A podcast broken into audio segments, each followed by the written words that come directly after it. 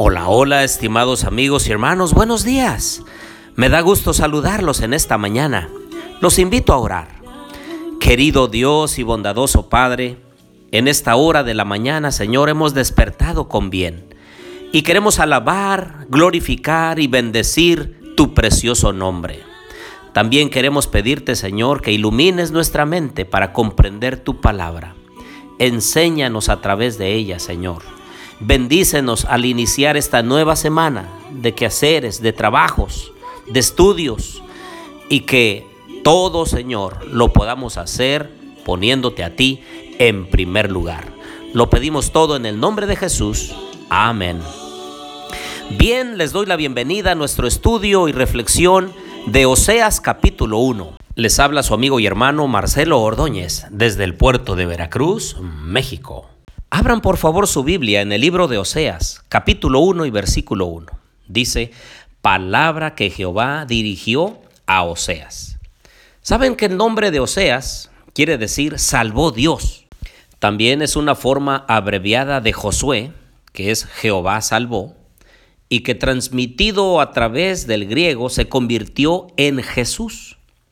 Estas tres formas, Oseas, Josué y Jesús son por tanto variantes del mismo nombre. Bueno, el ministerio de Oseas, dirigido sobre todo al reino norteño de Israel, que eran las diez tribus del norte, abarcó unos 25 años, es decir, del 750 al 725 antes de Cristo. Aunque la economía de Israel prosperó bajo Jeroboam II, la nación se hallaba en una situación políticamente desesperante. Asiria era una amenaza constante y varios reyes de Israel se vieron obligados a pagarle tributo.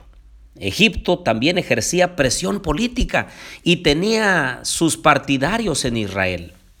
Así que la rivalidad entre estas dos grandes potencias creaba turbulencias en la vida política del pueblo de Israel.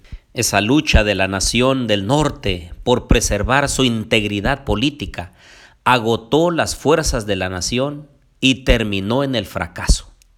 En el año 722 a.C.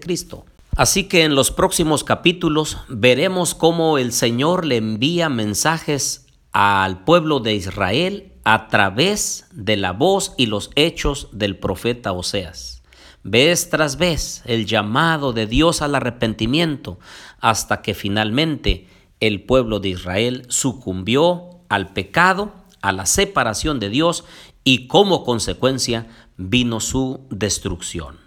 Y es que la idolatría que había impuesto Jeroboam I seguía, continuaba en el pueblo. También el culto a otras deidades paganas como Baal, como Acera, estaban allí muy arraigadas en el pueblo.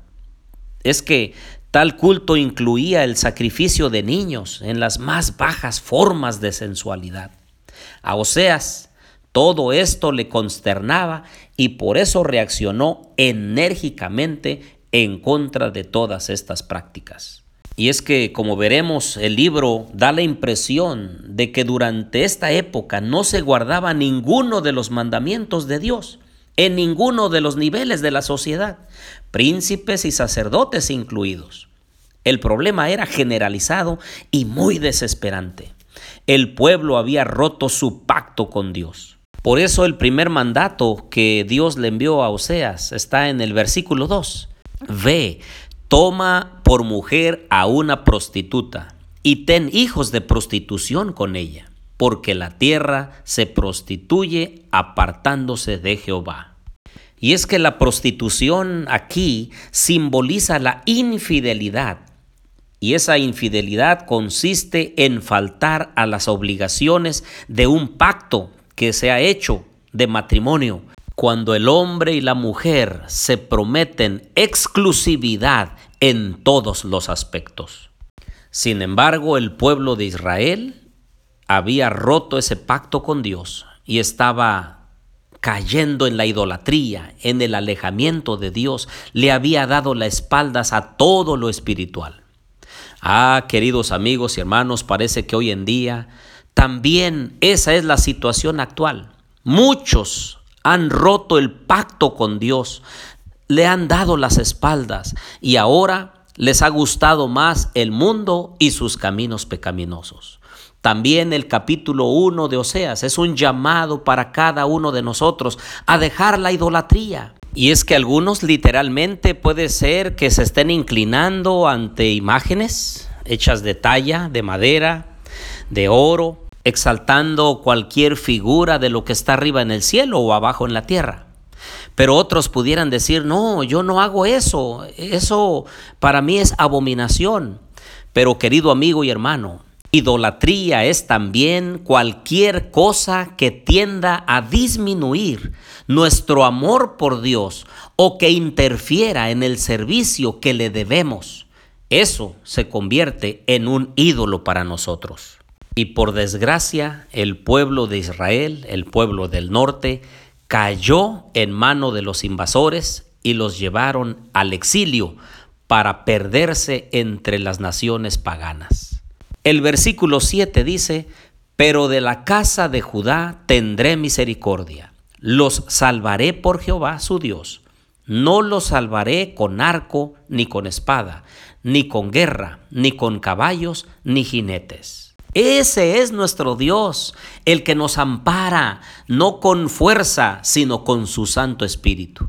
Por eso en esta mañana yo los invito a buscar a Dios de todo corazón, a permitirle que el Señor entre a lo más profundo y haga los cambios necesarios que cada uno necesita permitir que Dios realice en nosotros es una invitación a dejar las cosas de este mundo y concentrarnos más, darle mayor relevancia a las cosas espirituales.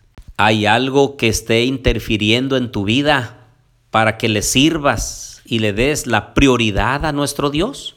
Pues bueno, es un llamado para que nosotros meditemos y abandonemos, dejemos todo aquello que nos aparta del Señor.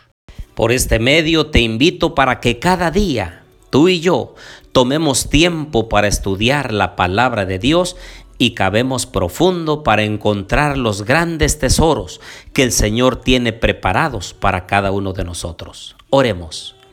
Querido Dios, bendice nuestra vida, bendice a nuestros hijos. Ponemos en tus manos todo lo que tenemos y todo lo que somos para poder servirte de hoy en adelante. Lo pedimos en el nombre de Jesús. Amén.